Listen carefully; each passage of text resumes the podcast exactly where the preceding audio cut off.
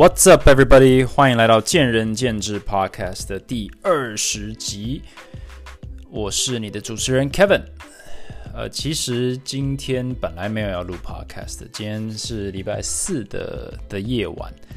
那我本来要给给多一点时间去去让大家听上一集，然后也许可以呃多一点的回馈或者是留言，但是计划赶不上变化。我今天到家以后就就还没打算还没打算休息，我就想想说，嗯，我就是突然就是冒起想要录这一集的这个这个 feel，所以呢，就就就任性的就来录啦，就是呃用周五的凌晨把它推出去，开启大家的周末，也不失为一个好的安排，这样子，呃。老实说，这一集就是就是延续上一集的结尾，就是要有一点点像是回答一些我本来可可以拍成一集，但是一直迟迟无法做到的。因为有些人的问题真的是还蛮蛮 complicated，就不是三言两语就可以讲完的。嗯，但是这一集我有稍微把它收集一下，稍微几个比较比较需要花一点点时间回答的小问题。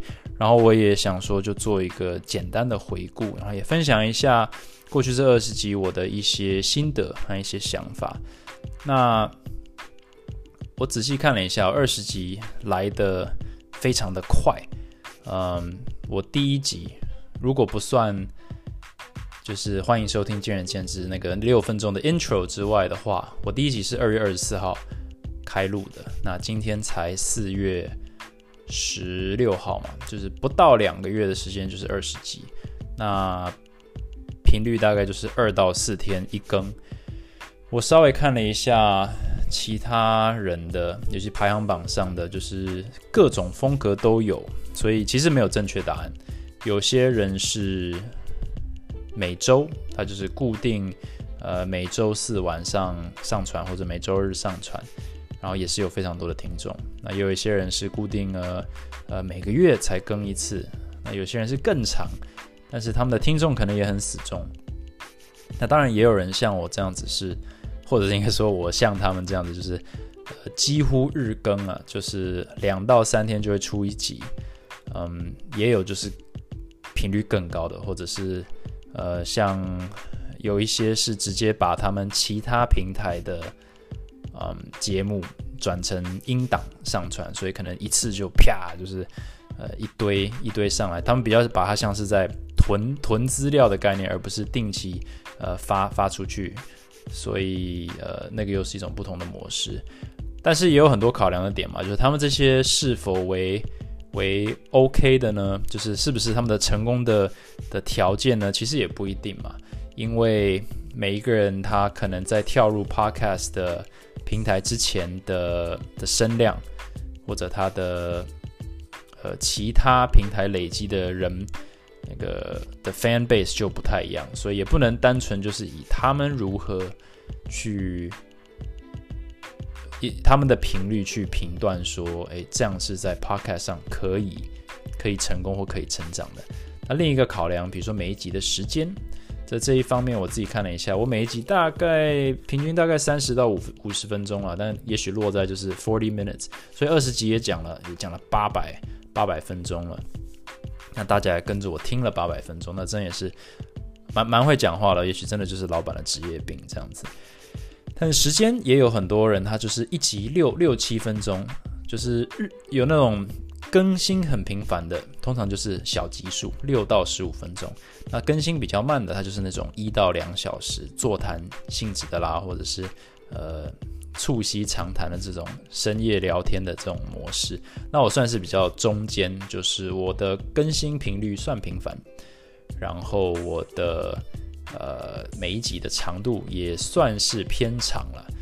那我也在这方面得到很多的回馈或者一些建议。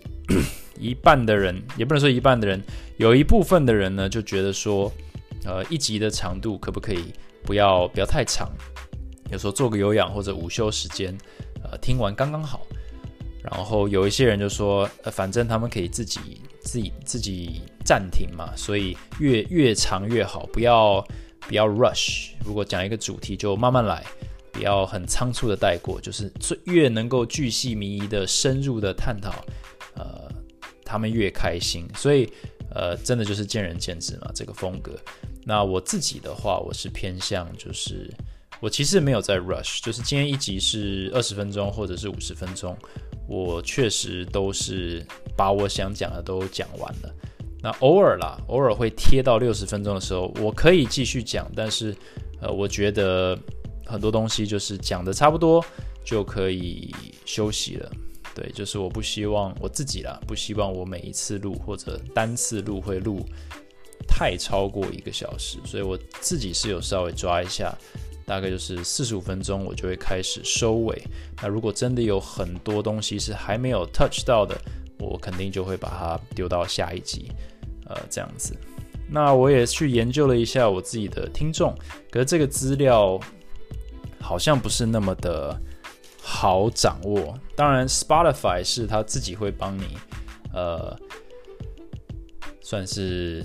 做个市场调查，但是我发现那边的数据其实不是很精准。他告诉我说，我九十 percent 的听众都是三十四岁以内，然后只有十 percent 的是三十四岁以上，然后我只有二十 percent 的听众是女性，然后我就觉得这个这数据应该有些问题，就是它一定有一些盲点。那像我自己在 IG 上，呃，五百个。五百个追踪了，当然不是每个人都有回，就是大约呃性别的话是一半一半，然后年龄层的话也没有那么的偏颇，是 ninety percent，呃三三十五岁以下之类的，所以我在想说有没有可能原因是它数据是呃分布是有有不一样的。那我稍微想了一下，Spotify 本来就是一个比较近年来出现的东西嘛，而且它是要付费的，所以我想说可能年纪稍长的。可能上班族或者是啊年纪再更大一点，四十五十以上的，本来就不会去用 Spotify。那当然还有一部分的人是选择不用 Spotify。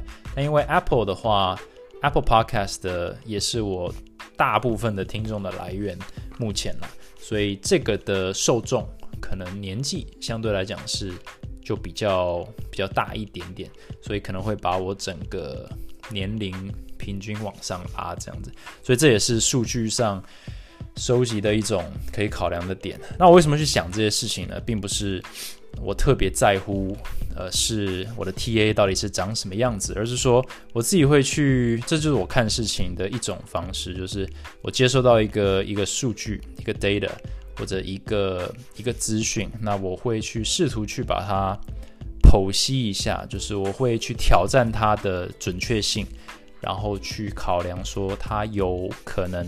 不对的各种原因，然后去稍微的自我探讨一下，说那这个数据我可以因为它而高兴，还是因为它而气馁吗？好像不用那么急着去下一个定论，比较像是说我就是把它当成一个一个游戏，一个一个解题，然后就试图用我所有知道的解题技巧去切它，去把这个 data 呃 data 把它把它切的越细越好，然后用各种不同的方式去翻它，去看它。然后不断的下新的结论，然后看看交叉比对以后我能够得到什么启发，这样子。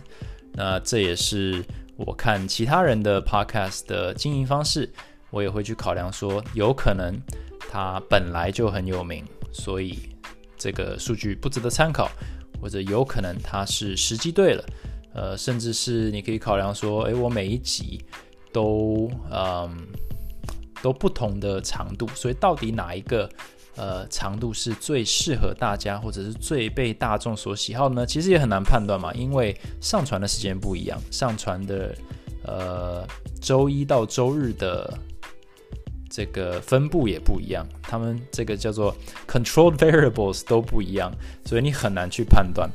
那我也稍微看了一下，哎，我这二十集来 top six 就是最多人看的，呃，sorry，还是在 YouTube 年代。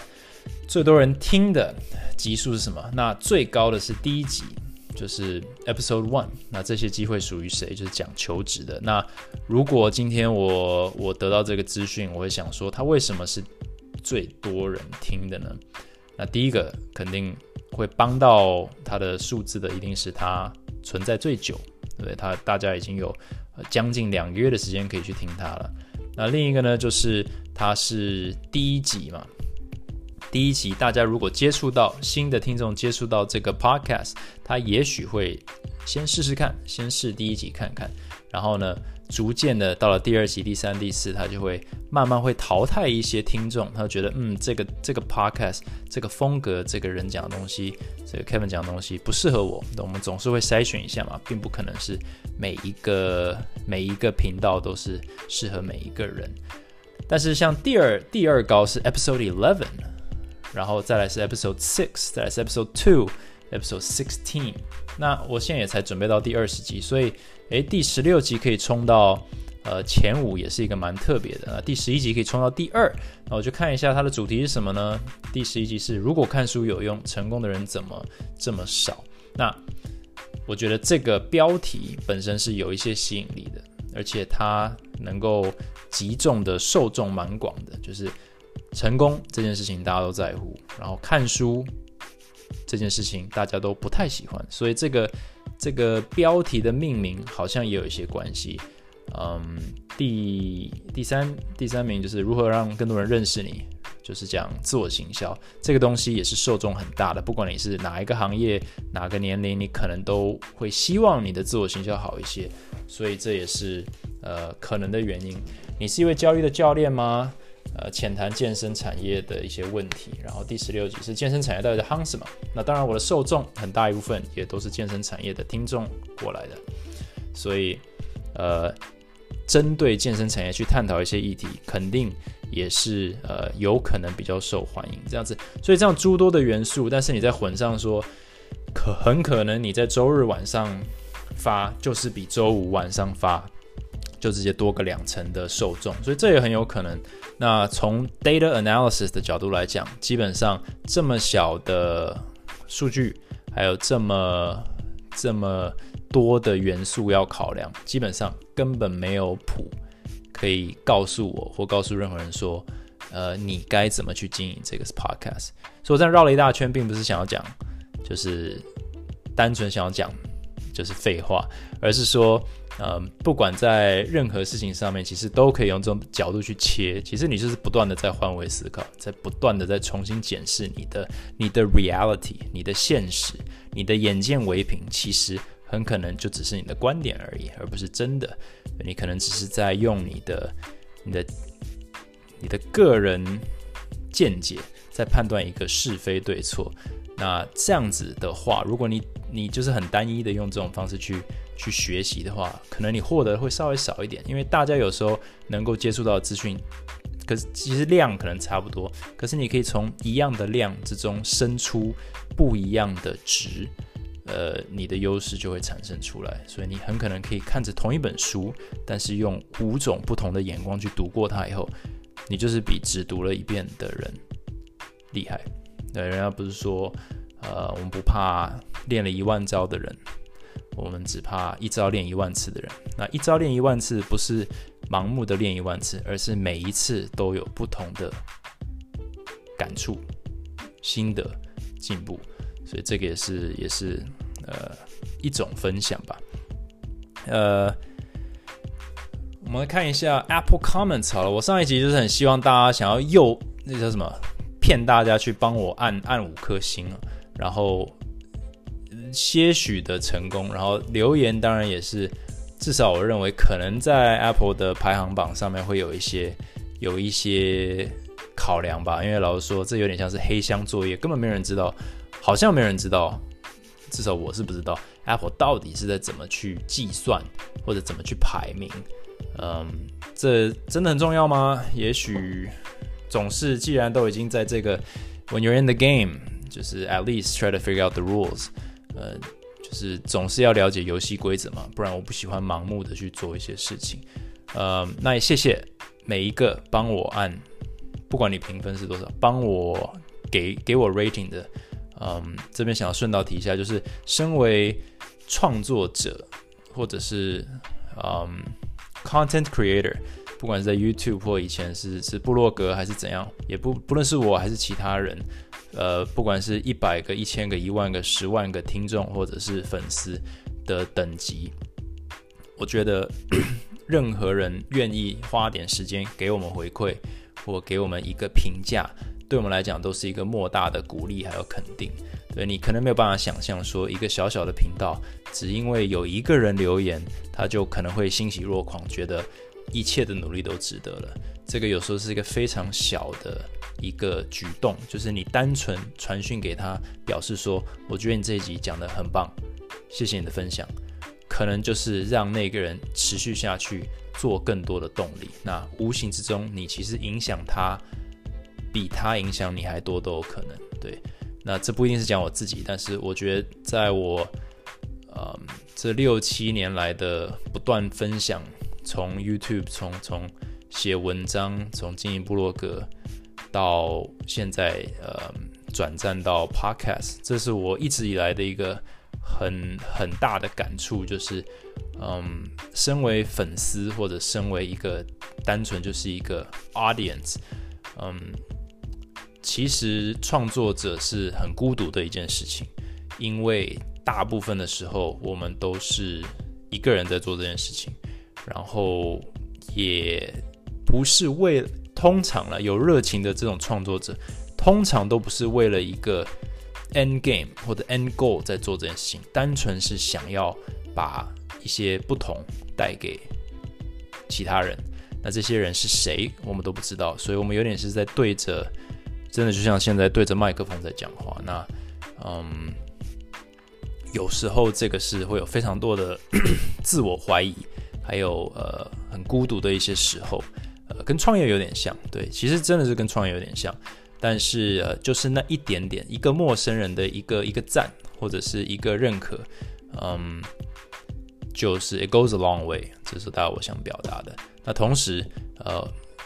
对，我等下再讲下一个好了，但是我先讲呃一些一些留言好了。呃，Betty Hippo Liu 啊，就是 Episode Nineteen 扑克这集怎么可以这么好玩？拜托继续不务正业啊！哈哈哈哈四个哈，然后期待扑克连载。呃，我我上一集就是就是这个不务正业这一集讲出来，我自己觉得我讲的没有很好。但是我却收到还蛮多类似这样的，就是觉得这一集特别的有趣。我我觉得我我有点自我怀疑，就是我好像根本没有讲到扑克的精髓，我单纯就是说故事。那嗯，所以这些还让我有一点重拾一点信心了，因为我本来是想要把它讲的很哲学，因为我我就是觉得扑克是。我有一本书叫做《The Tower of Poker》扑扑克之道，然后它里面有两百八十五个人生跟扑克哲学就是相通的。那我觉得其实做任何事情，那个哲学应该是差不多了。他只是故意把它写成扑克，好像教了他很多事情。但是我也我也同意，扑克真的很好玩。但是要要做到扑克连载，可能要要要，可能没那么快。对，好像。有有一部分的人认为我下一集，也就这一集，就是要讲不务正业扑克第二集了。但是，嗯，我这个频道毕竟啊，主轴还是要务正业了，还是讲正事，分享分享呃其他的其他的元素，其他的主题。所以，但是迟早会讲到。所以，如果你喜欢不务正业系列的话，也谢谢大家。那敬请期待。那在下一集之前呢，也欢迎收听其他这个。讲正式的频道，呃，不是频道，集数。呃，王文忠 Tom，呃，推，呃，每天下班回家路上听都有收获。那也谢谢 Tom，然后也希望你是上下班都听。然后，呃，呀，希望我想很多听众都是都是上下班在听了。那上班族这个成分好像也不少。那我自己也是这样子，我做捷运的，呃，时间是蛮高的。呃，不是开车族，所以在捷运上，与其听音乐，我觉得听 podcast 是一个很棒的一件事情。这个是这个名字应该是 DJ FKFDKD，OK，这个应该是乱码，很棒，口齿清晰也很好听，但希望说话时可以把背景音乐关掉，哈哈，比较专注。呃，这个也是我收到非常多的回馈，所以呃，过去两集我都选择不要不要放音乐。然后大家的反应也是还不错。但是这一集我可能会不放音乐，因为 就是这么随性，就要让大家没有办法预测这样子。诶，而且背景音乐这个问题，就是收音如果没收好，其实 Anchor 这个 A P P 它并不会知道，它只是直接配上它它的那个背景音乐，所以我完全没办法控制它的大小声。所以假设我自己觉得收音不好，或者是这个主题我希望是能够要听得比较清楚的，不是随性的主题的话，我可能就会选择不放音乐。呃，Meg L C C。虽然这样说好像有点敷衍，但 Podcast 真的很吃声音跟音质，当然内容也要令人有兴趣。想听更多美国的故事，然后它是五颗星，声音很好听。这样，嗯，关于声音很好听这件事情，首先是谢谢 Meg。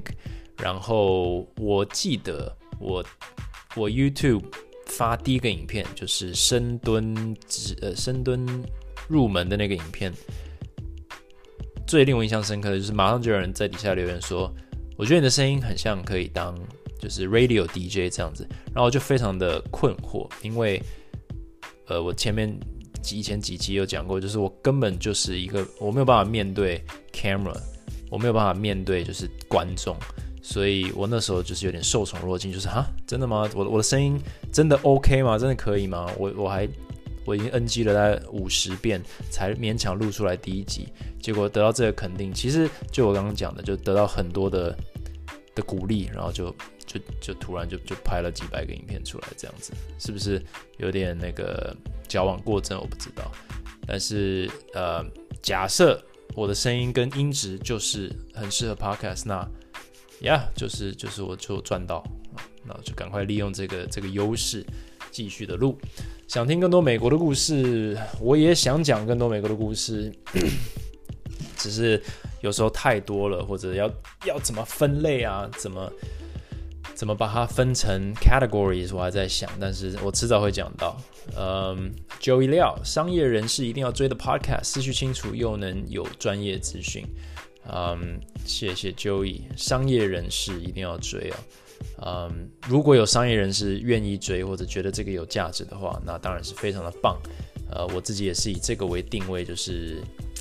看能不能用一个不同的 perspective 去去切健身市场，主要还是健身市场，因为我对于这个市场有非常大的憧憬，但是我有非常强烈的意识，说它有一些东西需要改变。那这也是我开启这个 podcast 的呃主要原因之一。呃，Zen 十五近期筛选过所有的 podcast 里第二个加入定期收听的优质播客。那我看到这个的时候，我想的就是，那请问一下，第一个加入的是谁？那呃，不是要跟他比，而是说我也想要去收听一下。呃，既然你的风格我蛮认同的。Alright，Jim Lee 三十二，希望继续做下去，希望未来可以听到 Kevin 与其他健身教练一起对谈。这个在我提出，呃，跟跟朋友提出，或者跟同事或员工提出这个 idea 的时候，podcast idea 就有很多人跟我讲。那我也想过这个问题，但是呃，我也开玩笑，就是说我比较喜欢呃。听自己讲，也就是说，我我身为老板，我比较喜欢讲话，不太喜欢听话，是不是这样子？我不知道，但是，嗯，对谈应该未来是有机会，只是目前来说，我还没有这个计划。如果你是对于就是有点像教练这个健身产业访问的话，那你可以，我我推荐就是 Curious Barbell 好奇杠铃。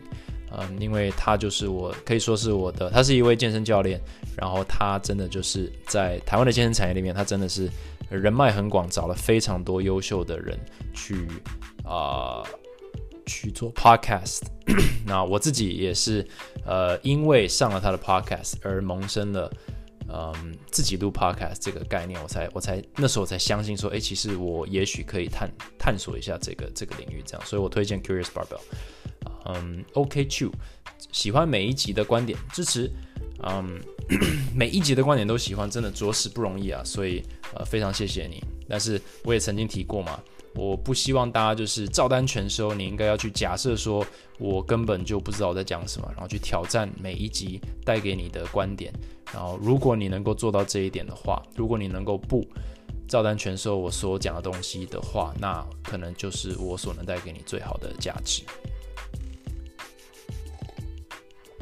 呃，音哼，哦，呃，希望可以多说一些健身以外的经验，像是赌场的那集就很棒，继续支持。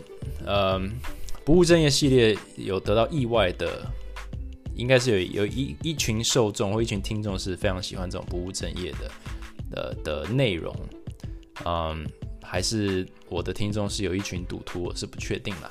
但是健身以外的经验，当然就是我健身以外或者经营以外的热情，我肯定是会多多的去呃穿插在我的内容里面了。不要每一集都是讲正事啊，说教说久了，可能大家也都会累，所以我肯定会穿插一些。那也谢谢支持，呃，谢谢你愿意出来发声，产业需要更进步，我同意，我也非常的呃认同，就是产业永远都有进步空间。那它有一些既有的框架是很难破除的，但是至少从我自己的经营理念来说，还有这个 podcast 所希望能够带出来的一些观点，我相信呃总是有往正确的方向推一点点就就是 progress 啊，希望能听到更多 Kevin 求职、面试或创业的经验，这个绝对没有问题。Brandon Lee，Brandon Lee Fang，嗯，因为这个其实就是 podcast 的主轴。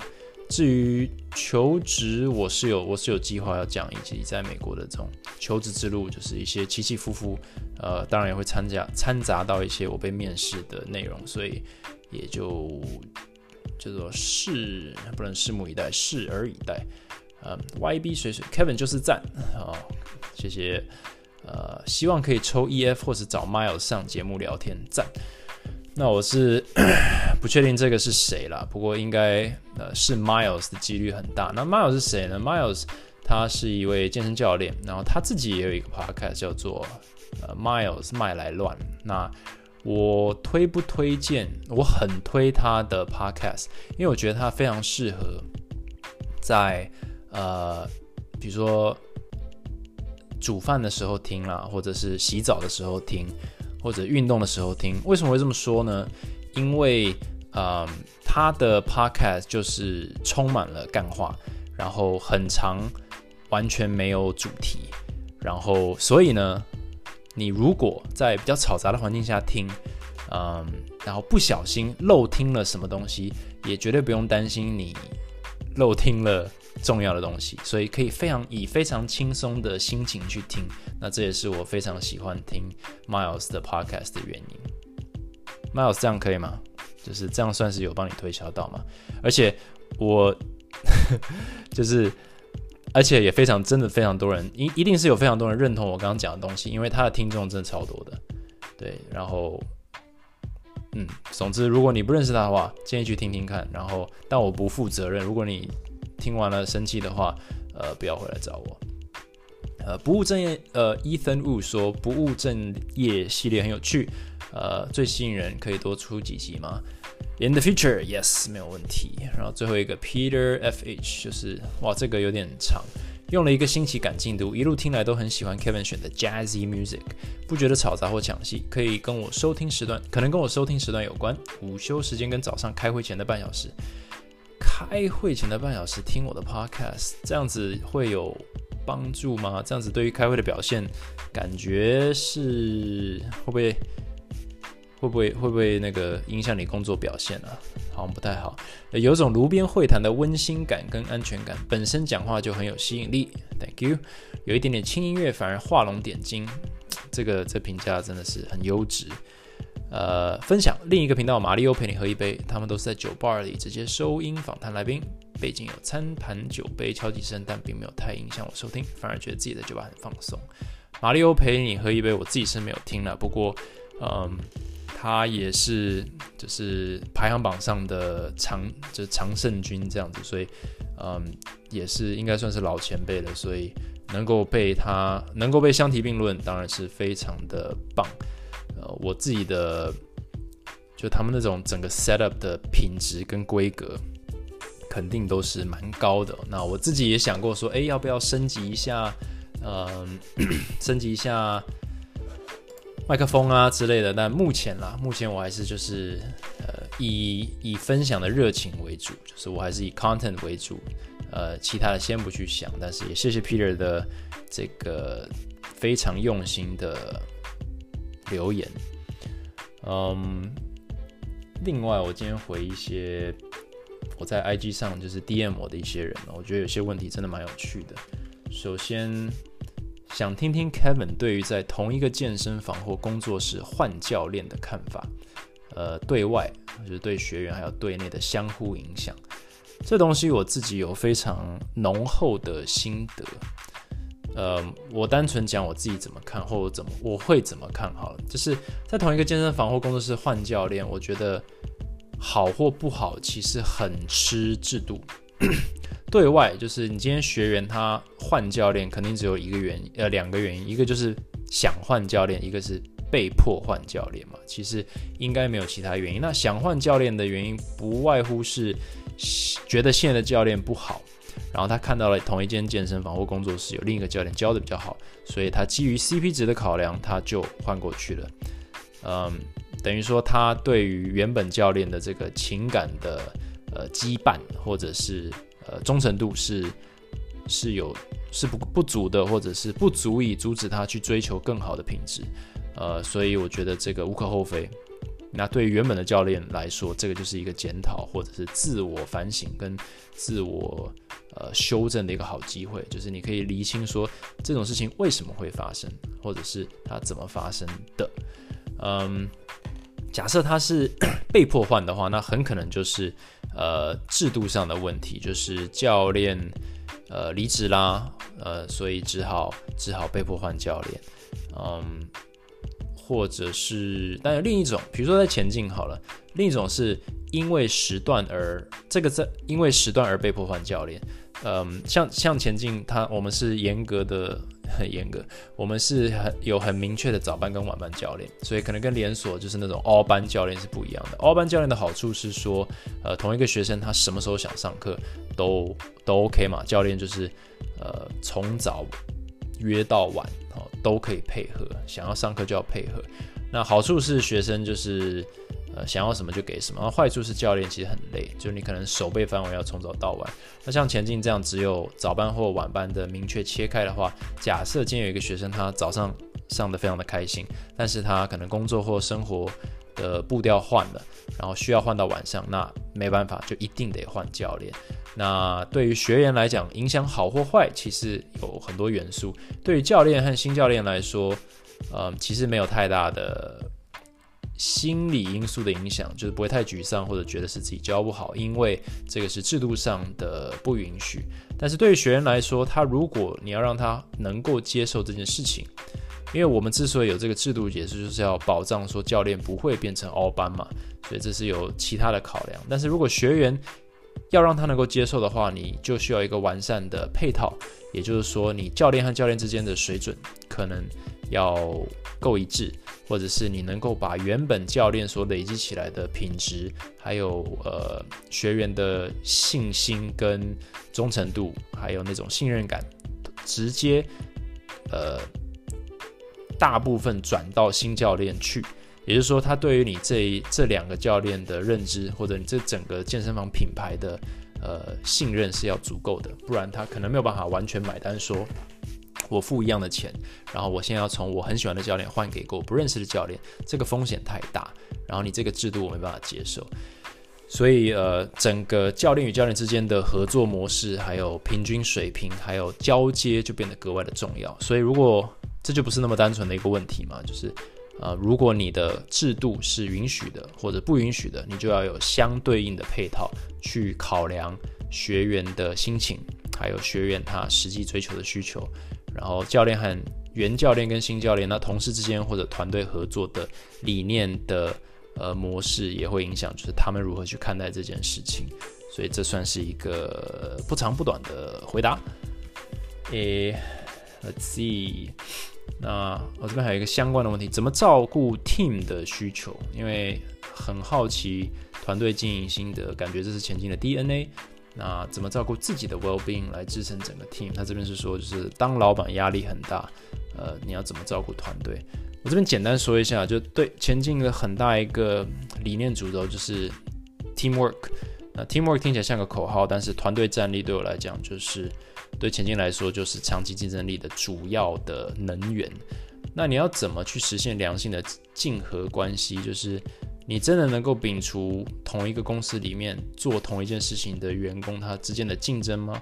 教练和教练之间真的有所谓的纯合作吗？呃，我觉得当然多少有些竞争，但是良性竞争，呃，不代表没有竞争，只是说你要能够在竞争之外，或者竞争得到的是相互成长、教学相长，还是最后会呃向下螺旋到一个 spiral down 到一个恶性竞争。这个跟制度还有就是公司所设定的价值观会有些关系。那照顾 team 的需求就是第一个要认清说不可能没有竞争，只是说你要如何把资金竞竞争的这个能量呢转到你想要的公司方向去。那这个跟公司的核心价值有些关系。那当老板要怎么照顾自己呢？就是确保自己不要，确保自己不要死掉就好了。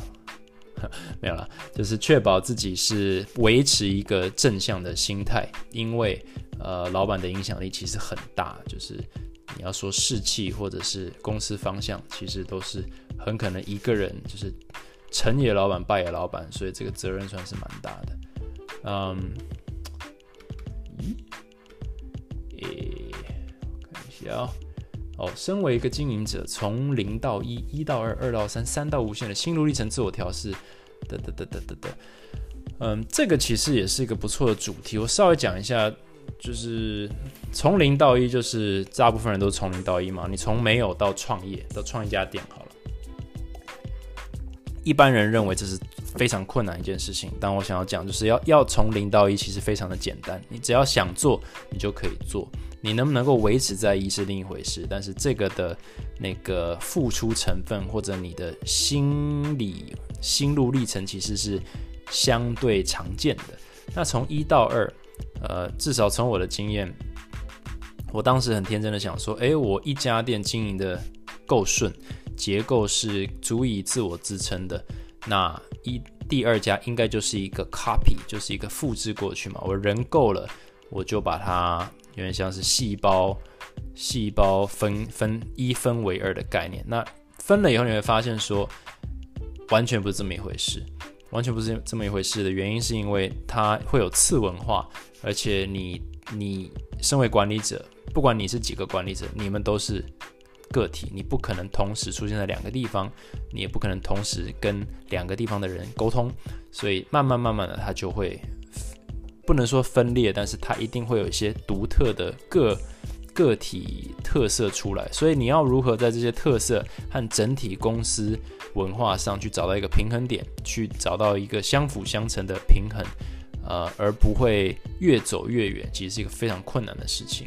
那假设你解决这个问题以后，你去挑战三，那我们可能会觉得一分为二。的难度跟二分为三的难度应该差不多，那其实也不是一样。我觉得比较像是一个 log scale，呃，你可以查一下 log scale，它是就是那个上升坡度是很高的，就是零到一可能是零到十，然后一到二可能是十到五十，但是二到三可能就是五十到一千这样子，就是它的难度是三级跳。所以，嗯，我大概就先讲这样，就是。自我调试，或者是遗憾，或者点，就是其实这些东西，至少从我的角度来讲，都是跟我原本的认知是有一些落差，所以我就是处于一个在追赶的状态，然后其实会付出呃更多的心力去把我的，因为我的认知太天真。而需要付出额外的，而是没有事先准备好而付出额外的心力，那这个就是我觉得当老板最有价值的地方，就是这个心路历程跟调试的能力，就是三级跳，然后快速的去去去成长，那我觉得这是很棒的。嗯，各种不务正业时光与现在的正业，现在的你之间有哪些连接？我觉得连接很多，我未来会慢慢在分享。其实。各种人生的体悟都会帮助你做做做不同的事情，在不同的人生层面上都会出现一些意想不到的的价值了，所以这个这个肯定是是在不务正业系列你都可以就是听出一点端倪。呃，听完十八集，比较想要了解在前进做过改变的决策有没有比较实体的案例，呃，的的的的的，让企业变得更好的变化。第十八集是什么？看一下，第十八集是看似成功的哦，看似成功的人只是还没失败，就是创业大小事的第三集。那。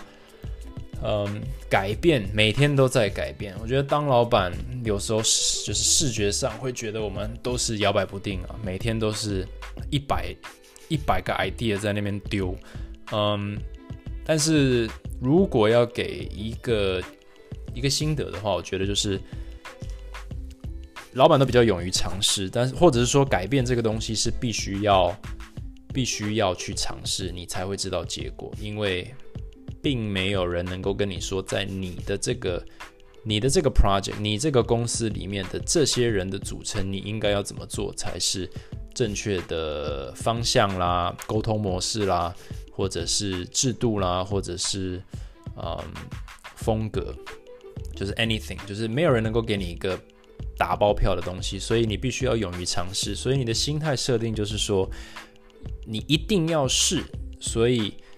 呃，那已经不是问题了，而是你怎么试，就是这就是有一点点呃，老板的智慧或者老板的责任吧，就是你必须要去呃找到正确的配速。那有时候唯一找到极限或者唯一找到界限的方式，就是跨越那条线，不然你根本不知道那条线在哪里。所以很多时候，老板就是在踩雷。就是你会做了一些事情，你会发现说，oops，走太远了。但其实虽然很令人灰心，或有时候甚至丢脸，或者挫折，或者是很恼恼怒，呃，或遗憾，但是你不去做那件事情，你没有得到那些感觉，你其实也不知道你能不能做。所以，嗯，如何在考量你的员工、考量你的公司、考量你自己的心情，或者是。呃，想法的这些游戏规则内去冲撞，然后还能够让公司维持在水面之上，这就是呃，这就是每天都在发生的决策。呃，所以他也不是那么单纯可以回答的。其实要讲什么案例太多，每天都发生，所以我这边就不不不直接不不详细回答，但希望这边会给你一点点的。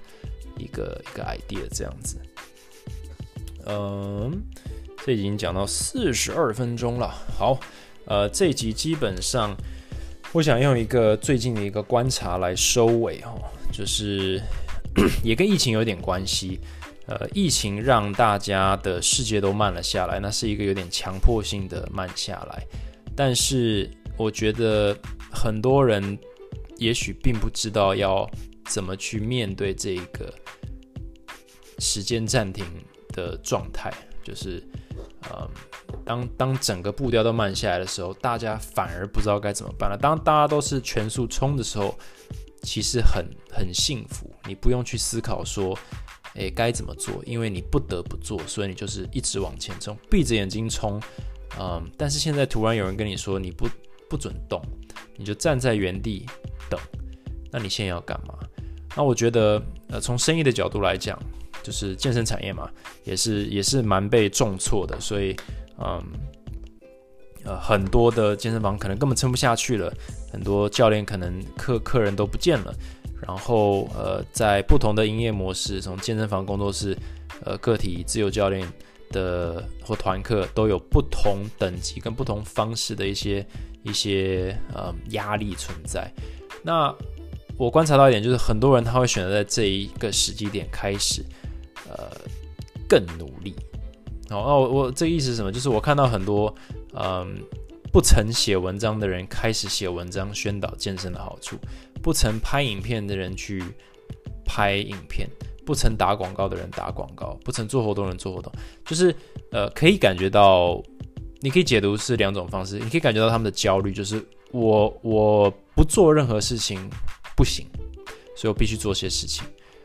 然后，这个好像是有点负面嘛。但是你正面想的话，就是诶，他们开始做了他们以前觉得没有急迫性的事情，就是他们以前觉得我不写文章好像也可以，过得 OK。结果现在是我不得不写文章。不过，在一个 in a bad in a bad situation，you can you can create a good thing，就是诶，他们就发现他你你其实有能力写文章，你其实有能力拍影片，而且还很多人看。我觉得这个就是有点。就是歪打正着，或者嗯，这样这个哈，歪打正着不太好，但是就是一个无意间的一个一个礼物，就是我们是一个非常非常不理想的时期，可能是我们这一生，呃，我们这个年代，我们这一代，呃，可能会遇到最大的一个挑战哦，世界遇到最大的挑战，但是总是会度过。那度过之后，你想要干嘛？那很多人很可能在这一个时期，当 when time unfreezes。就停止解冻，解冻之后呢，它已经，它已经不在了，就是已经，已经像瑞凡一样回不去了，就它已经消失了，被淘汰掉了。但这个一定会发生，而且是非常多人。但是假设你是有能力留下的，那你这个时期应该是在思考如何去累积，或者是沉淀你，你的，你过去，你之所以能够。心平或平心静气的思考，说我接下来要怎么办，就表示你过去的努力给予你这个缓冲，给你这个 buffer，可能是你公司有存钱，可能是你有存钱，可能是你有有有紧急备粮的概念，或者你累积了很多的实力。我觉得这些都是，呃，但是我觉得都是。算是也是一种优势的呈现了，就是这个时期就是很很次的，让准备不足或者想的太短的人，就是被重重的打醒或者被淘汰。